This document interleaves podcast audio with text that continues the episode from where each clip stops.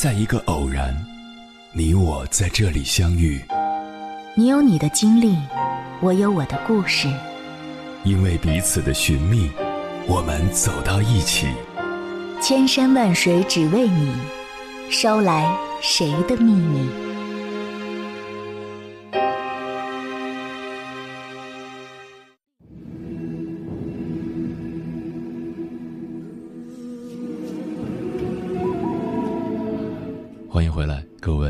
行者，这里是正在直播的中国交通广播，千山万水只为你，深夜不孤单。我是迎波，绰号鸭先生。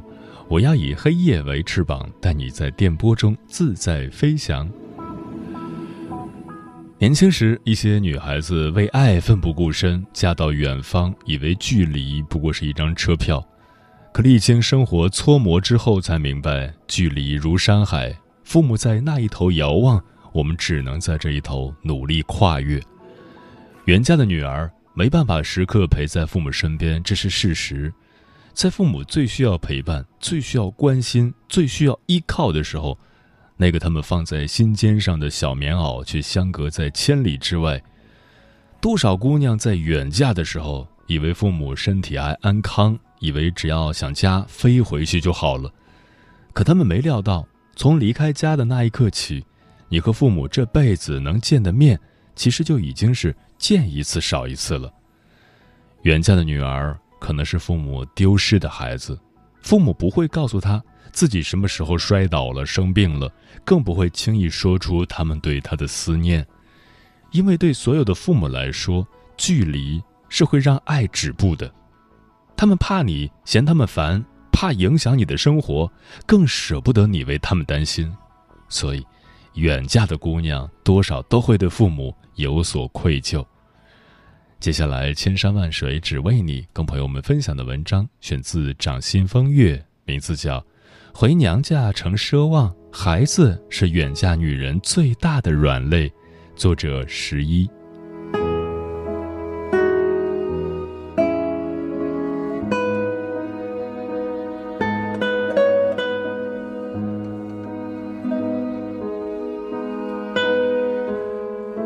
趁小宝睡觉的空档，胡兰青光速跑到楼下取回了社区团购菜。小宝较少，还难哄睡，好不容易睡着，胡兰青才能腾出手来干点活。他把取回来的菜都剪好、清洗干净，和配料一起切好装盘，又焖好米饭，一切准备就绪。他又拿出一大包前天才抓回来的中药，倒进砂锅，小火煎制起来。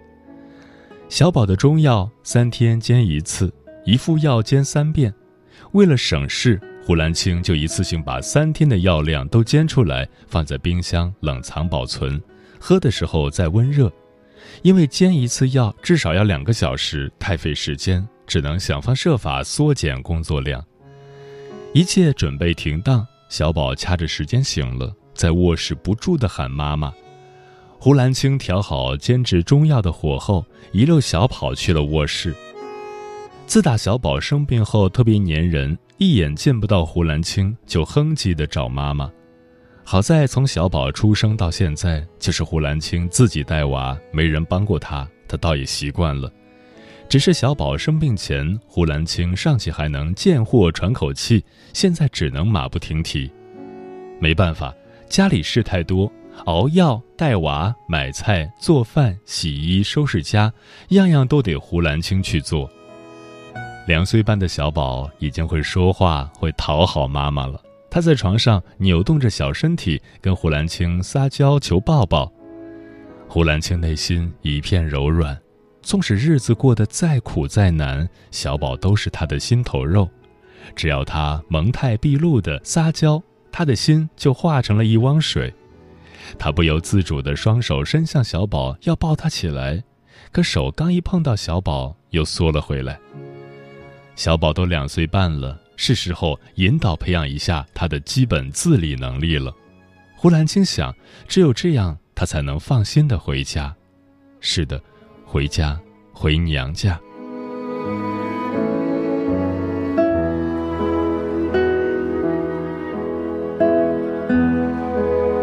晚，楚磊到家已经快九点了。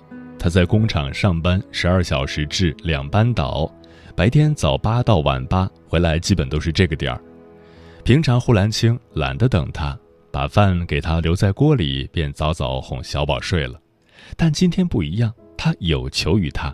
于是楚磊一进门，胡兰青就迎上前去，笑着问：“回来啦？”饭菜已经摆上桌，一荤一素，还破天荒的给他准备了一罐啤酒。楚磊饿坏了，坐下就狼吞虎咽，贱货胡论着发问：“今天啥日子啊，搞这么丰盛？”胡兰青含着块头想了半天，小心翼翼的开口：“小宝这次刚复查完，离下次还有一个半月，中间我想回趟娘家，能不能让你妈来帮我看几天孩子？”真不怪胡兰青低声下气，回娘家本就是个正常事，哪个女人没爹没妈，石头缝里蹦出来的？但放在她身上，回娘家还真是个困难事。胡兰青是远嫁到这个小县城的，娘家是距这里直线三千多公里的一个跨省小镇的村庄，因为县城没有机场，要乘飞机得先坐班车到所属城市。而其和娘家所属城市两城之间没有直飞的航班，中转过去的航班又很少，所以胡兰青回次娘家至少得转乘两班飞机，航班中间的时间并不具备确定性。落地后当地住一夜，第二天再赶最早一趟大巴，四个多小时到县城，再乘不定时会有的私人小巴回村里，路上至少三四天。这还是保证每个环节的交通不出岔子。万一赶上哪趟航班因故取消，大巴因故停运，或者小巴无故不走，那就更惨了。胡兰青记得，他没结婚之前回家就遇到过这种情况，路上耽搁了四天，回趟家单程历时整整一星期。可有啥办法呢？原以为自己是山沟沟里飞出来的金凤凰。不说发家致富，好歹能给自己转运改命。谁曾想使了半天劲，不过是从一个穷乡僻壤的小山村跨省跃进了一个同样不富裕的小县城。交通不发达那是必然的，只能怪自己命不好。胡兰青叹了口气，满怀期待的等待楚磊回答。其实如果没有小宝，胡兰青回娘家根本不用征得楚磊同意，但此时疫情严峻，小宝身体不好还得喝药，带着他路上颠簸那么多天太受罪，而且娘家那边条件还不如这个小县城呢，真带回去水土不服，吃喝受限，万一小宝稳定下来的病情再反复，那可就得不偿失了。所以回娘家是万万不能带小宝的。可他要真走了，小宝怎么办？楚磊要上班，只能指望住在村里的婆婆伸手帮忙了。楚磊闷头吃饭不说话，胡兰青的心就在这沉寂的只有楚磊猪吃食一样的呼呼声里渐渐冷了下去。随后，楚磊吃完饭，把碗往餐桌上一放，大咧咧的半躺在沙发上剔牙。这才捡起胡兰青那冷了好久的半截话头，问：“咋了？这是想家了？”楚磊把嘴里的牙签拿出来瞧了瞧，又毫不犹豫地塞进嘴里，继续调侃：“你这忽然说回家，不知道的人还以为我欺负你了。”胡兰青闷头挑碗里那几根夹进碗就没有动过嘴的菜，无意搭理楚磊：“这还用得着问吗？”胡兰青想，自打结婚到现在快四年了，他就没有回过娘家，每年都被不同的突发事件打乱回家计划。比如刚结婚那年，楚磊说：“去年你刚回去，今年咱就先在我家这面待着吧。我们这儿的风俗就是新婚第一年必须在婆家。”好，说是风俗，我遵守。第二年总该回去了吧？结果第二年胡兰青怀上小宝，情况不甚稳定。前三个月孕吐严重，第七个月又有早产迹象，又没回城。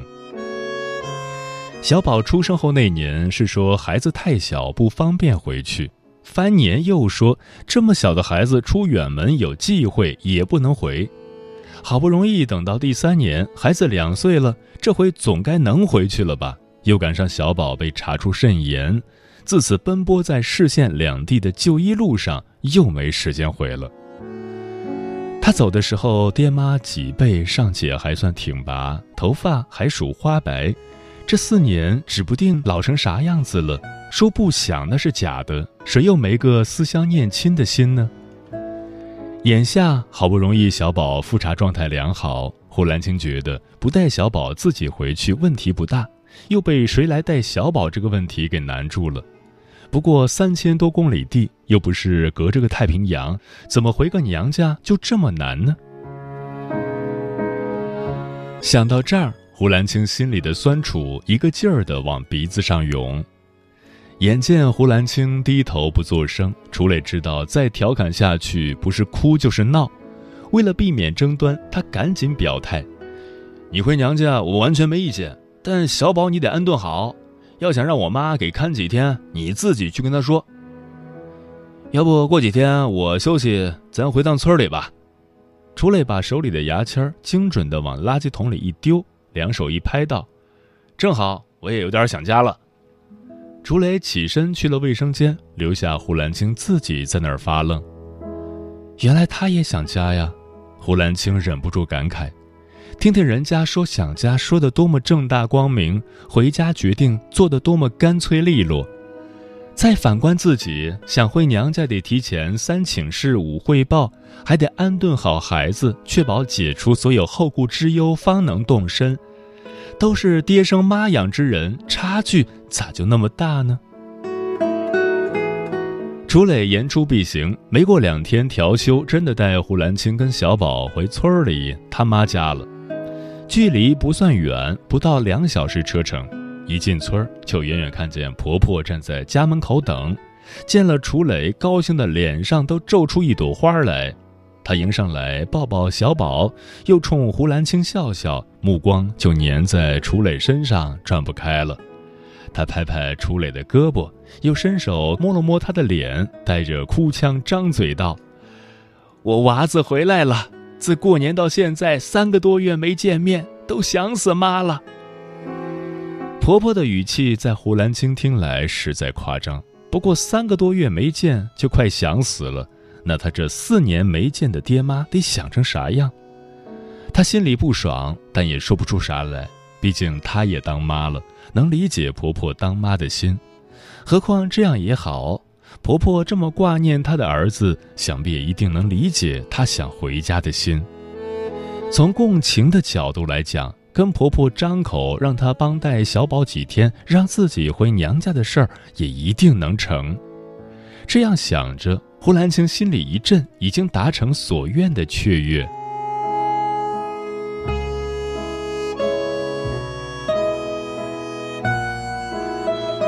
晚饭时光其乐融融，小宝在闹，楚磊在笑，婆婆眼见着儿孙都在眼前，眼里透着说不出的满足。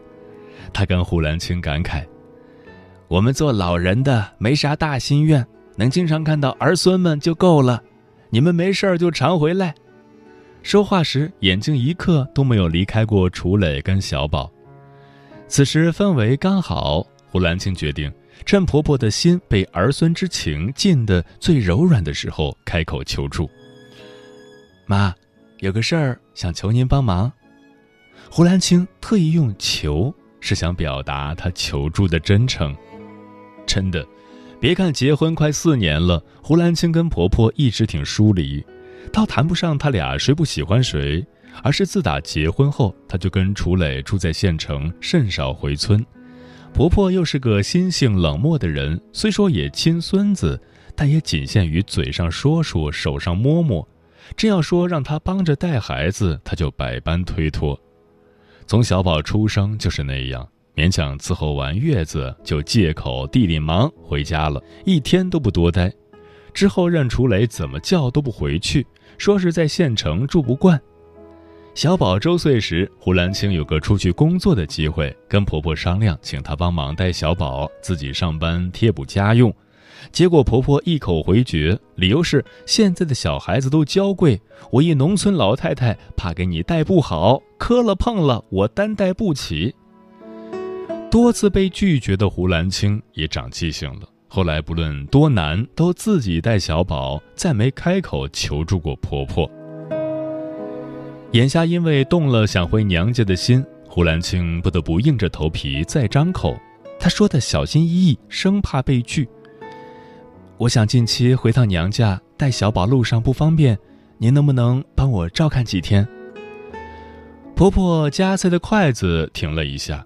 胡兰青又积极表态：“我就回几天，时间不会太长。”这回婆婆没再回避，她放下筷子对胡兰青说：“按理说，看自己的孙子不说什么求不求的，不过小宝现在一天三顿药，吃饭又得注意，这不能吃那不能吃的，我又不太会做你们那精细的饭，所以真不是我不给你带，是带不了。”你回娘家也不用那么急吧，明年小宝身体好点了，你带着他一起回去不行吗？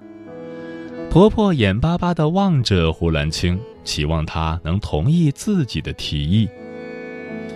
胡兰青无法认同，她一听婆婆说明年就急了。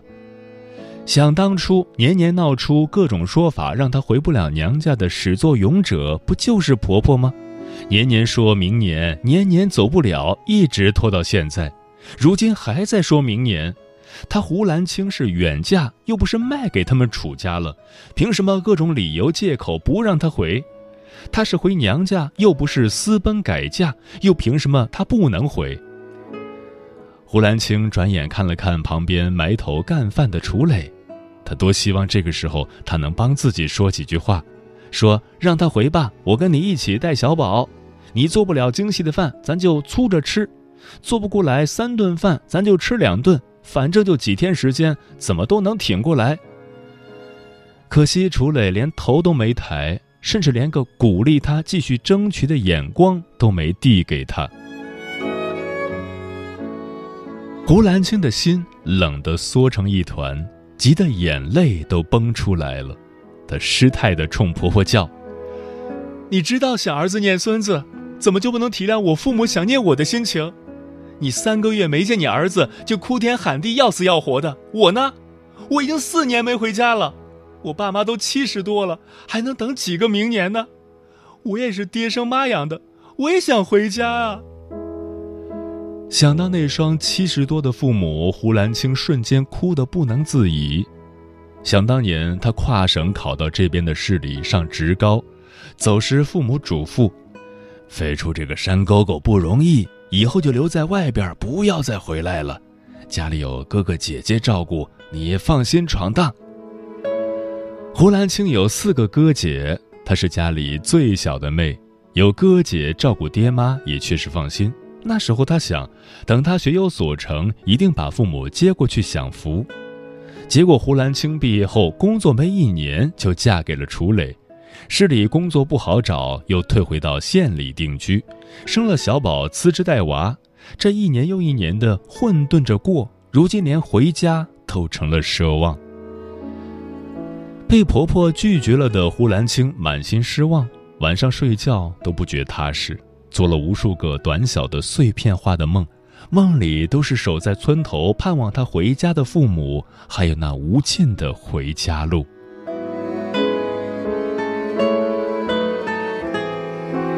手机铃声划破夜空，急速响起。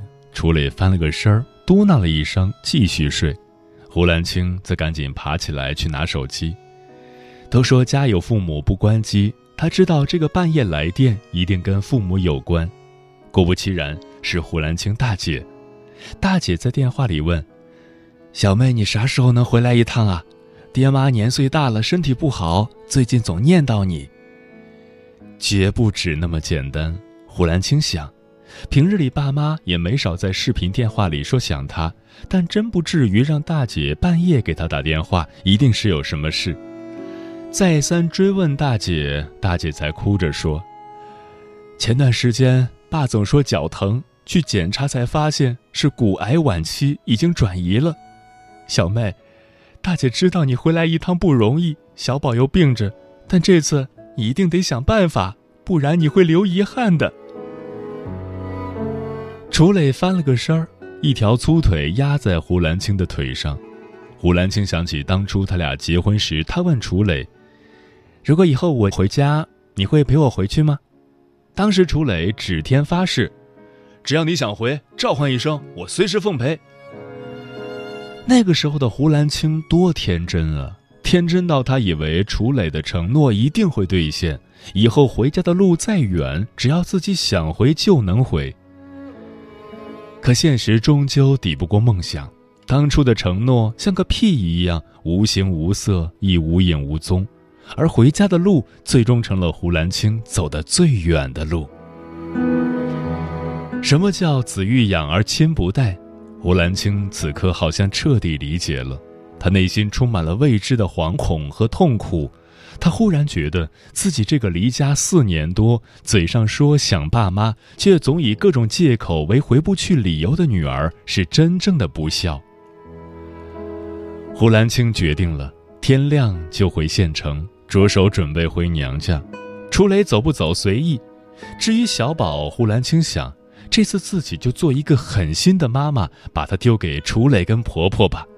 那是他们的亲儿子、亲孙子，他有啥可担心的？他们之所以能用各种借口拖着他一年又一年不回娘家，不就是因为捏住了他的软肋，知道他心软，放不下小宝吗？这次，他就彻底心狠一次给他们看。胡兰青把楚磊的粗腿踢到一边，侧身闭眼努力入睡。明天就要回娘家了，他得休息好，路上要折腾好几天，一路会很累很辛苦，但思乡心切，只要能见到爸妈，那就会很美很幸福。路再远。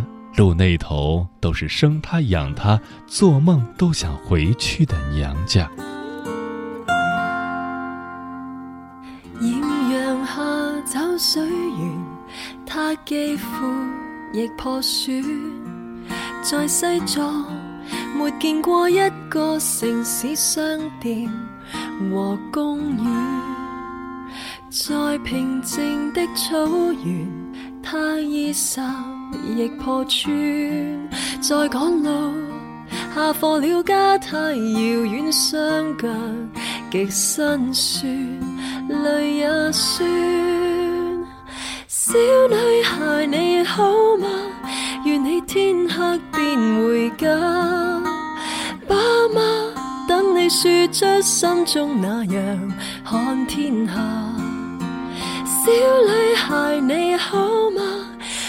天黑便回家，天使若已死掉，仍毫无重要。你是何强健的花？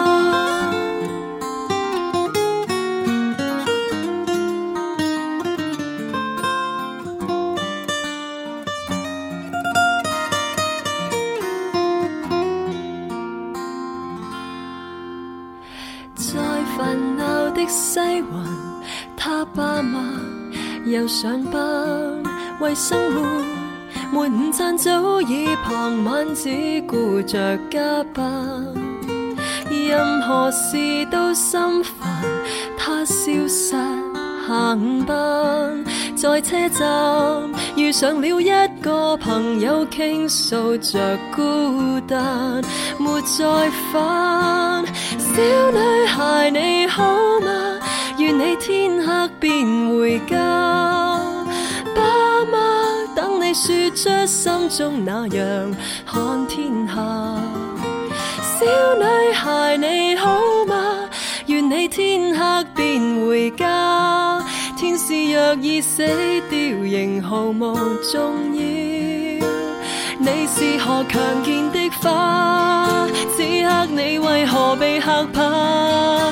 你盼望谁陪伴你吗？世界又重回童话。小女孩你好吗？愿你天黑便回家。爸妈等你说出心中那样看天下。小女孩你。好吗？愿你天黑便回家。天使度假吗？为何你